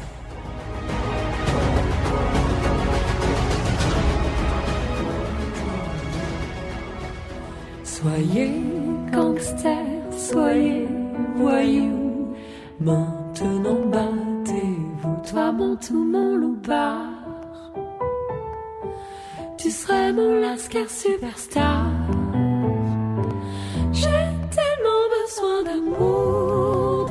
De vuelta en Charros contra Gangsters, la Yuri de Francia. No, hombre, ya quisieras. Este es. eh, estamos hablando de una banda que se llama Brigitte. Y esto se llama Batebou, que es algo así como. Peleense. Peliense. Y fíjense que hoy, hoy es día de la Guadalupana. ¿Tú eres guadalupano? La neta. Pues claro, como todo mexicano. ¿Tú, Tamara Moreno? Pues sí. No, eh, Ah, está mal. sí, Te van a apedrear ahorita sí, Claro, muy- Le de dudo, le entusiasmo. dudo mucho, le Sí, dudo mucho. No, yo no lo soy, yo este... No, fíjate que no me educaron en esa, en esa cultura. ¿No? No, mi, mi familia no lo era tanto. No. Pero hay mucha gente que sí lo es, pero que también es muy infiel. Y para... Guadalupanos infieles, la sección de Guadalupanos Y en infieles. su bonita sección, soy guadalupano pero infiel, nos acompaña Víctor Hermosillo, vocero de Ashley Madison, con una- una- un, un estudio que pone en relieve cómo somos bien dos caras y por un lado, no, ay, que la Virgencita de Guadalupe, pero para el otro, mira, ya está empezando ahorita en ir a echar pata. Este, Y no en su casa. y no eso, y no precisamente con su mujer. Exacto. ¿Cómo estás, Víctor? Muy bien, muy, muy bien, muchas gracias. Sí, efectivamente hicimos un estudio en Ashley Madison eh, sobre qué tan guadalupanos son nuestros usuarios. Recordemos que Ashley Madison somos una red social para infieles, ¿no? Entonces queremos contextualizar esto, lo ponemos desde esta vale, que quede perspectiva. claro. Hay, que, hay que ponerlo muy claro, si no, no tendría tanto chiste el estudio. Sí, ¿no? Bueno, pues qué bueno que son guadalupanos y ya, ¿no? Ya se acabó, ¿no? Y resulta que el 43% de los miembros de, de- de nuestra, de nuestra comunidad eh, se dicen eh, devotos de la Virgen de Guadalupe. Ok, eso hasta ahí va. O sea, eh, si les hicieron esa pregunta. Ah, totalmente. Pero claro, tanto, tanto hombres como mujeres. Tanto hombres como mujeres. Aquí no hay distinción en, en lo absoluto, ¿no? Pero el dato que nos que más nos este nos llama la atención y el que a mí particularmente más me emociona es que el 83% eh, de los eh, usuarios, Usuarios. mexicanos de Ashley Madison dice que no dejan de ser buenos guadalupanos si son infieles, ¿me explico? Entonces justamente lo que decía hace rato Miyagi, entra aquí exactamente este tema de la doble moral, ¿no? ¿Qué es lo que realmente preferimos? Y dentro de la, de la encuesta hicimos eh, otra pregunta que me parece extraordinaria, me, me gusta mucho la respuesta, que es, eh, ¿qué prefieres, pedir perdón o pedir permiso a la Virgen? Y el 60% dijeron, yo prefiero hacer una manda, ¿no? O sea... Prefiero irme de rodillas a la villa. Sí, do- 12 veces prefiero, o sea, no, Sí. no, no me importa, ¿no? Y, y- y- y seguramente estas personas... Cargar eh, una penca de nopal. el día de mañana van a estar diciendo, ¿sabes qué? Me arrepiento muchísimo, ¿no? O sea, sí, todo el año pequé, hice tal, lo que sea. Pero el, eso es el 13, ¿no? El 13 de, de diciembre. Y el 14 este, es- seguramente están, están teniendo relaciones extramaritales o teniendo la intención de hacerlo. Hay un dato que, que es eh, curioso, pero ¿ustedes saben cuándo eh, es el día que más preservativos se venden en la Ciudad de México? Es No el me- 12 de diciembre. No me digas. Te lo prometo. ¿En serio? ¡Pecadores! Órale. Te lo prometo. Tiene, tiene, tiene, tiene mucho que ver. cochinos. Tiene mucho que ver, obviamente, con la, con la enorme, eh, las- la gran cantidad de peregrinaciones que llegan a México, a la Ciudad de México. Pues esa gente, ¿tú crees que esa gente que viene con tanto fervor no solamente a vienen a demostrar Por su supuesto, cariño mira, y su te, te fe? voy a decir un dato. Eh, la calzada de Guadalupe está llena de, De hoteles. de- de hoteles de paso. Esto responde, obviamente, Todos, al tema de los el peregrinos. 99% son horribles. Bueno, no sé. no sé, la No, verdad, no, no, te, te- te lo puedo decir con Ya, toda claridad. ok. Horribles. Ya, pero, Hay eh, dos o pero- tres más pero, o pero menos. conocer el 99% es imposible. Son, son muchísimos, muchísimos hoteles. El tema, el Yo tema viví es que. por ahí muchos años. Ah, sí, sí, sí, Ay, ajá. Ay, ajá. Lo dijo como si hubiera el- hecho de la el investigación peregrino, ¿no? El, peregrino, el peregrino 27, ¿no? ¿Verdad? Debe haber quién sabe cuántos peregrinos hay. No, pero esos ustedes son feos. El tema, el tema es que eh, resulta que eh, estos hoteles están llenos, obviamente el 12, el 11, porque llegan muchos peregrinos, pero todas las semanas se quedan llenos. Entonces, ¿qué hace la gente? No, no puede ir todos los días a la No ve la tele, ¿no? o sea, no, Pues no ve la pues, Champions. pues, seguramente ve la tele, pero no ve lo que no ve la la- Champions, ¿no? O sea, no está No viendo ve la la, Champions. la ¿no? telenovela, no pues. Sí, no. Entonces, eh, y, y- y otro de los datos que, que- que le preguntamos a la gente es, bueno, ¿qué tanto cometerías un acto extramarital la semana, la misma semana en la que es- se festeja a la Virgen de Guadalupe? Y el 63% nos dijeron, la verdad, no, no, no tengo reparo en hacerlo, ¿no? O sea, cometería un acto de, de infidelidad la misma semana en la que se, se lleva a cabo la- la- los festejos de la Virgen. ¿Todos los usuarios de Ashley Madison son casados? No, no, no necesariamente, pero sí hay una tendencia eh, muy grande. A ver, nosotros nacimos con Una una red social de encuentros normal, pero se fue dando hacia el tema de la, de la infidelidad porque resulta que más del 83% de las personas que están en este tipo de redes sociales eh, Tienen ya tienen pareja. una pareja. Entonces fue una tendencia más de mercado que de otra cosa, ¿no? Entonces no podemos catalogar a todos como casados o en una relación, pero sí la gran mayoría. Lo que sí, lo que sí podemos decir es que el 100% de nuestros usuarios están buscando tener una relación eh, de índole sexual de manera de rápida y, y- y sencilla, ¿no? O sea, ¿tú crees que están discreta. diciendo eh, lo- tu- la gente que entra a tu comunidad, Virgencita, que no me cache, please? O sea, ¿tú crees que es Puede ser, por supuesto. Eso es una, es una, ¿sabes qué? Dentro, Virgencita, please, no, que dentro no del estudio, del- dentro del estudio que hicimos, había, había la propuesta en el equipo, hubo una propuesta de hacer justamente esa pregunta, ¿no? O sea, le has pedido a la Virgen que no te cache y dije, o sea, es un descaro, no, no, no lo vamos a preguntar. ¿no? Te apuesto que Miyagi lo ha hecho, aunque no es guadalupano, o sea, se ve seguro que lo has hecho. yo creo que ya la respuesta está Virgencita, que no me agarren. Correcto, ¿no? Entonces, este, al final no queremos, obviamente, como, como, como siempre lo decimos, y no queremos la cara, juzgar. ¿tú crees que no? Sí, por velo. supuesto. ¿Cuántas veces le has pedido a la Virgen que no te cache? Ok, y luego. No, lo que sí no sabemos es en qué momento le piden a la Virgen que no les cachen. Tal vez es durante el acto y eso sí, sí sería ya gravísimo, ¿no? Pues, Eh, ¿Dónde lo haces? ¿En la sala de tu casa? Cuando estás escondido del closet No, porque no llegó el no marido, sé, hay- estás afuera de la ventana. Hay gente en las iglesias que hace cosas terribles. ¿no? En el- Bueno, sí, se, se puede. Sí, bueno, no sé. bueno, el tema es que también le preguntamos a nuestros usuarios, eh, ser infiel va en contra de la religión y el 4% nos dijeron, no están los mandamientos, una gran salida, ¿no? O sea, no están los mandamientos. Y no serás Es infiel. como, sí, sí. Pero no. sí está, está, no fornicarás. No, no, no, no, no. Tú- en los que- ¿Qué mandamientos? No sé, no sé dónde te pusieron los mandamientos. No, es por, vi- no es por vicio ni por fornillo, sino por darte, Señor, Un un hijo, hijo, a tu, tu servicio. servicio. No, pero si es no fornicarás. Está en el qué? El quinto. No sé, no matarás. Espérame. Sí, no, no. No, no está, no está. Pues está fornicarás, ¿no? No, está no fornicarás. Sí, no fornicarás, No, no, claro por que sí. supuesto. Sí está. Sí, no claro. tomarás el nombre de, de Dios en vano. ¡Pecador! Se ve que no fuiste al catecismo. A ver, pero no, no, la verdad no, no, no, no tengo mucha idea de ese, de ese tema. Pero bueno, en, siguiente, en el siguiente puesto eh, es una interpretación de la iglesia. O sea, el ser, el, el cometer un, que si va en, en contra de la religión es una interpretación de la iglesia. El 27% nos contestó eso, ¿no? El 32% sí va en contra de, de- de- de mi religión, pero prefiero tener, seguir gozando de mi plenitud sexual, ¿no? El 32%. Y el 36%, o sea, el avasallador dijo, no me importa. O sea, la, la respuesta es, no me interesa. Me vale no. un pepino. O sea, lo que me estás preguntando no me importa, yo voy a seguir siendo infiel y sigo siendo guadalupano, no me, no me interesa realmente. no tengo conflicto. Sí, o sea, Soy tengo, las dos, tengo las dos religiones, ¿no? Pero a ver, el dato que mencionaste hace un rato. El día de hoy es el día que más preservativos se venden En la Ciudad de México. en la Ciudad de México. Hay un número aproximado. No, no yo, no, yo, no lo, yo no lo tengo. eh, es un dato que nos surgió hoy en la mañana, eh, haciendo un research para, para todo el, tema de este, de este comunicado, de este, de este estudio. Y uno de los datos que nos llamó mucho la atención, evidentemente, es el día que más se venden preservativos, es el día de hoy. Eh, la verdad es que tratamos de buscar una lógica y fue la que les comentaba hace rato, ¿no? Pero si lo unimos ya y si le ponemos como una, lo tratamos de contextualizar completo, pues no tiene una lógica tal cual, ¿no? Eh, Sí, porque la verdad llegan millones de personas. 11 millones de personas, ¿no? Dicen que fueron hoy a visitar pon tú Virgen, que, la- que el- cuarta parte eh, le entre al, al viso y al fornicio. Sí, sí, puede ser, puede ser. Entonces- Pero, pero incentivados, ¿por qué también, no? O sea, el tema sería qué tan, qué tan casado está esta situación, porque, a ver, pensemos en, en- en- en lo, en lo que sucede realmente el día de hoy. Pues viajan durante muchos días un grupo de hombres, mujeres, Peregrinos. whatever. Este, vienen. Borregos. eh, sí, bueno, borregos, Ah, pero luego fíjate que pero son- es- eso es un gran, eso es, digo, al final de cuentas, repito, el ser humano no es monógamo, responde a sus instintos y eh, pues puede ser como una, como una de las situaciones, ¿no? O sea, llevamos cuatro días juntos viajando, pues eh, caminando, etcétera, vamos a llegar a descansar y quién sabe qué es lo que va a pasar, ¿no?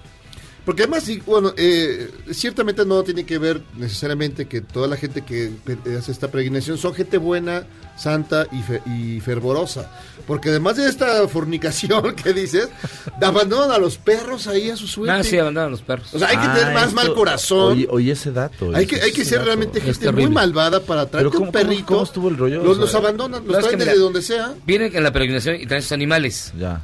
Llegan a la basílica y ya cuando terminó, ya se van, ya, y dejan a los perros aquí. Ah, esos cuatro no los queremos Ay, en no, Ashley. Madison. No, no. Y luego los perros, los perros se convierten en, en- en un problema, evidentemente, de salud pública. Claro. No hay suficientes albergues y ¿qué hacen? A los animales los sacrifican. Sí, sí. y eso sí, es terrible. No, terrible, maldita sí, sea. Terrible, sí, terrible. Y, y- y ves los esfuerzos de algunas personas, algunos grupos tratando de agarrar a estos perros y que los adopten, etcétera, y todo, haciendo un esfuerzo sí, y todo sí. este Como rollo. el que hoy se cayó a las vías del metro y lo... Lo rescataron. Lo rescataron. Ah.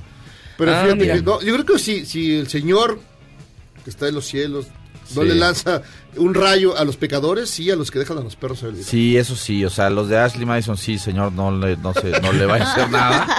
Pero, porque aparte, porque aparte, la verdad, se están divirtiendo y están haciendo algo por la sociedad, ¿no? O sea, se están divirtiendo a alguien más, ¿no? Pero sí, quien deja al perro, sí, no, o sea, eso sí está muy grave, ¿no? Ah, qué cosa. Bueno. Así es, Esto, así mi es. estimado Víctor, pues muchísimas gracias por estar con nosotros. No, muchas gracias a ustedes. ¿Qué Es datos? siempre. A ver, una anécdota, una anécdota así de Ashley Madison. Este. No, no, ya- Ya si vas Digo, a- eh, hace, rato me la presentaron, yo no sé, yo no sabía, sabía que tenía que platicar como ya. No, hay muchas anécdotas, evidentemente. Un día, hace, hace no mucho, nos invitaron a, a una, a una boda.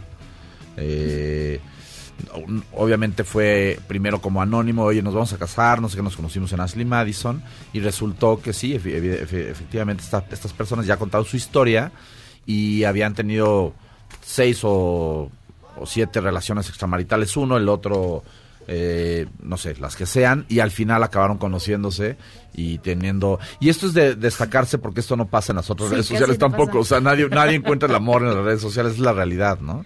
Es un mito. eh, eh, estas personas sí lo, sí lo, sí lo consiguieron. Una, una anécdota buena. No lo, no lo estaban buscando, eh, no lo estaban buscando, definitivamente. No, porque no entras a buscar amor ahí. Hay mucha gente que sí. Sí, yo conozco gente que se ha casado en otras plataformas similares. Sí, pero no, pero en otras plataformas. Ahí, ahí no vas no, a buscar amor. Madison no, y... Porque, ah, es- o sea, Ahí- vas al bulto, En ¿no? Madison vas al bulto. Sí, lo que... Sí, a sí. Pero, cuando tienes una plataforma en donde te tardas 26 minutos eh, para eh, de conversación en promedio para conocer a una persona y tener y de ahí quedar y llegar a una relación sexual, evidentemente no estás buscando el amor. Lo que sí te puedo decir es que en el mundo de las plataformas de, de citas eh, es la probabilidad en verdad es mínima y estos son datos que conocemos ya a nivel industria nosotros es mínima de que encuentres una persona y si la encuentras seguramente el promedio de estadía ya en un tema matrimonial va a ser muy muy poco sí, sí, no, no, no, no va a ser muy grande Pues Víctor, muchísimas gracias por estar con nosotros. no muchas gracias a ustedes Otra historia Gracias. de... No, no es cierto. Gracias. Nosotros vamos a una pausa. Si usted es guadalupano y también infiel, Y compre condón. Sí. Además, no, hoy ya se acabaron, creo que ya no hay. Oh, de verdad. Ya No, se acabaron. Tengo una cita al rato. Bueno, vamos a una pausa y regresamos. Esto es Charlos contra Gangsters. Charros contra Gangsters es la suma absoluta y universal de la cultura, la información y el entretenimiento. ¡Ja! No es cierto, pero siempre quise hacer una cortinilla igual a las de otras estaciones. ¡Regresamos! Este podcast lo escuchas en exclusiva por Himalaya. Miguel Ángel Osada Aguilar, director de Pemex Exploración y Producción, fue inhabilitado por 10 años debido a la estafa maestra. Está acusado por el desvío millonario de recursos públicos por cerca de 80 millones de pesos.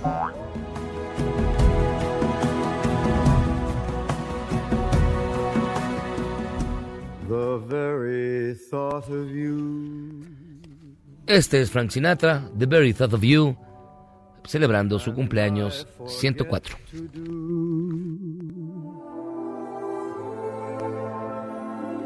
The little ordinary things that everyone ought to do.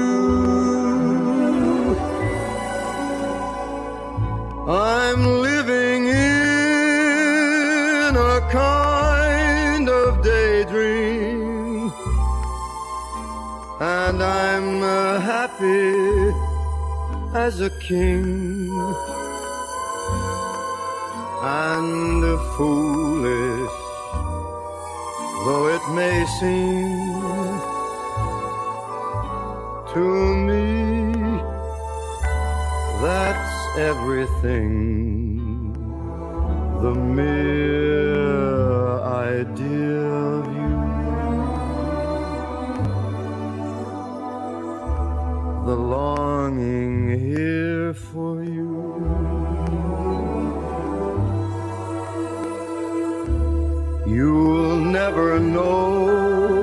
slow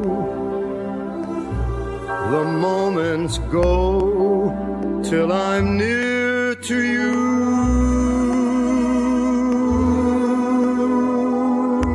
I see your face in every flower, your eyes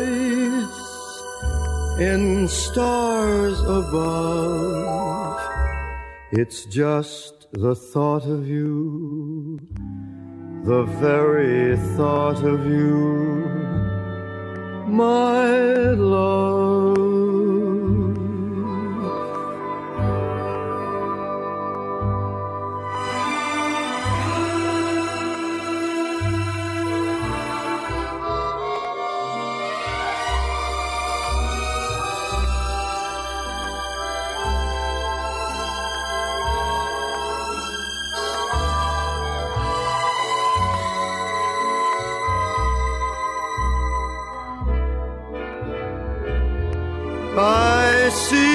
Your face in every flower. Your eyes in stars above. It's just the thought of you.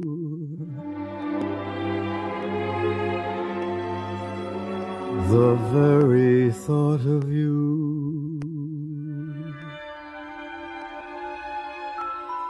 My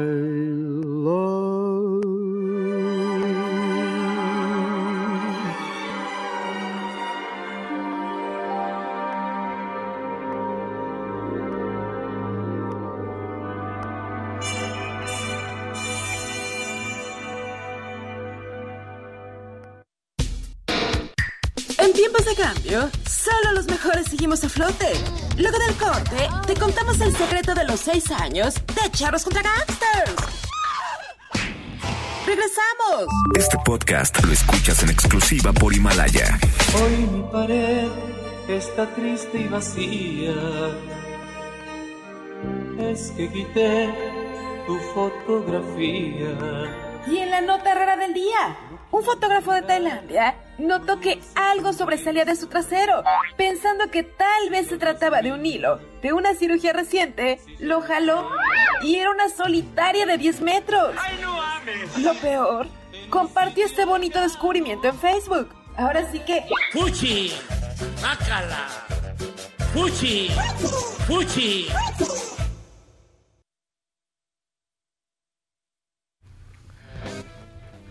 ¿Qué? Pues te toca a ti la música. Se quedaron con Sinatra. No, pues te toca a ti. Está, ya acabó. súbele tantito más, porque estamos escuchando. Nada más tanto su guitarrazo. Sí, sí. Barbecue. Esos barbones. Oigan, muchísimas llamadas, pero miren, Martita, saludos charros, vengo de trabajar desde San Martín Obispo, Casita en Mesa. Me hacen mis tardes después de un día tan feo. Saludos de Martita y si le pueden enviar besos a mi mamá, Anita, y mi hermana Luxecita. Gracias, besos y un mega abrazo. Besos y abrazos. No, pues saludos a todos. Carlos Rivera, con Bono también cantó a distancia. No. No. Está el video en el cual Bono y Sinatra se encuentran. No, sí. Y es más, Bono le lleva una botella de whisky irlandés a Frank Sinatra. Ismael, buenas noches, Charlos. Los felicito porque me alegran el día. Felicitan al Michael. Feliz John Michael. Queridos gangsters, pongan Speak Low con Ava Gardner, la única que le rompió el corazón a Sinatra, eso es cierto. La Es- que decían el animal más bello del mundo. Ava Gardner fue la única que le dolió a Sinatra y que, es que le- era y le escribió un álbum completito. No, esa- es que era una mujer extraordinariamente hermosa. Hermosa. Salvajemente hermosa, yo diría yo. Pero me- Sí, estaba un poco... Sí, Sí, sí, no, no le subía agua al tinaco. Pero bueno, Antonio, ¿quién es la chica? Ah, no. ¿Quién es la chica dorada que me mande un saludo? Dice Antonio. La chica dorada. Que le mande un saludo. Antonio. Antonio, gracias por escucharnos. Yo soy Carlos. la chica dorada. Saludos al gran Antonio Sánchez, saludos Rafael. ¿Saben qué esperan 10 millones de peregrinos para visitar la Basílica de Guadalupe? ¿Sabían que se quedan más de 700 mil personas a vivir en la Ciudad de México y el área conurbada? Incluso se quedan migrantes devotos. Jorge, Charros, el podcast de ayer. No, Miyagi, Se nos va, se nos va, se nos va. Saludos, Micharrox, desde la ciudad del Camote. Mírate. Agárrame. Agárrame que tengo tos. Dice Charlos, el podcast, de, el podcast de ayer es el del 4 de diciembre. No pusieron el programa de ayer en el portal de MBS. A él les encargo. No hagan eso, no sean así. Saludos y felicidades. Siete años escuchando al mejor programa de la radio. Gracias, gracias. Bueno, siete años ya casi. En enero hacemos 7 años. Manches. Dice Benjamín, buenas noches, Jairo y Miyagi. Estoy triste porque no se despidió Evo de los mexicanos. Bueno, ahorita te va a mandar un WhatsApp, un WhatsApp no te preocupes. Buenas noches, eh, Charlos, escucho, dice Javier Quesada, lo escucho diario, aunque no les escriba. Oh, no tiene chiste, mejor escribe de vez en Sí, cuando. hay muchísima gente que no hace eso. No, que nos escriba para... Se están, que están No ocultos nada más ahí. para leerlos, sino para pues que estén presentes. Para burlarnos de sus faltas de ortografía. Hola, feliz, eh, dice Claudio Espinosa, feliz, feliz de ver a Tamara y a todos los charos. Claudio ya, ya reemplazó a... Mackey, ¿dónde estás, Ma- Mackey? Se me hace que es él y se cambia el nombre. ¿Mackey? Ma- Mackey, ahora es Claudio Espinosa. Bueno, no importa. Te mando muchos saludos. Pues ahí está, ahí está, ya está. Miguel Martínez, no importa lo que diga el secretario de la Semarnat, el problema no es como lo dice y ahí vale gorro el mensaje, el mensajero y medio. No sé qué quiso decir, pero, sé, pero bueno. todo es culpa del litio. Pues, Oh. ajá, la- que- como dice lo del litio. El litio. Oigan, pues hasta aquí llegamos a echarnos contra gangsters. Gracias, Tamara Moreno. Ya no, Gracias a sección, ustedes. ya no tome litio. Ya, ya el próximo jueves nos acercamos a la época navideña, así que vengan con sus suéteres navideños. Ay, no, luego tú traes unos bien raros. Prepárense para el otro jueves. bien- no, bien dañados. Yo tengo unos de pocas tuercas. A ver, el próximo jueves, ¿por qué no vienen de suéter navideño? Órale, va, va, va. Órale, Sale, conste, Jairo. Tú Ya. también, éntrale, mi No, yo Deja tu ropa negra por un momento. Ropa negra. Vámonos, Ahí nos vemos, amigos. Pórtense bien. Hasta aquí llegamos a echarnos contra gangsters. Que tengan ustedes una gran noche. Celebren como se debe a la Virgencita de Guadalupe y compren sus condones. Hasta aquí llegamos. Vámonos. Buenas noches. Adiós. in June. How about you? I like a Gershwin tune. How about you? I love a fireside when a storm is due. Este podcast lo escuchas en exclusiva por Himalaya. Si aún no lo haces, descarga la app para que no te pierdas ningún capítulo. Himalaya.com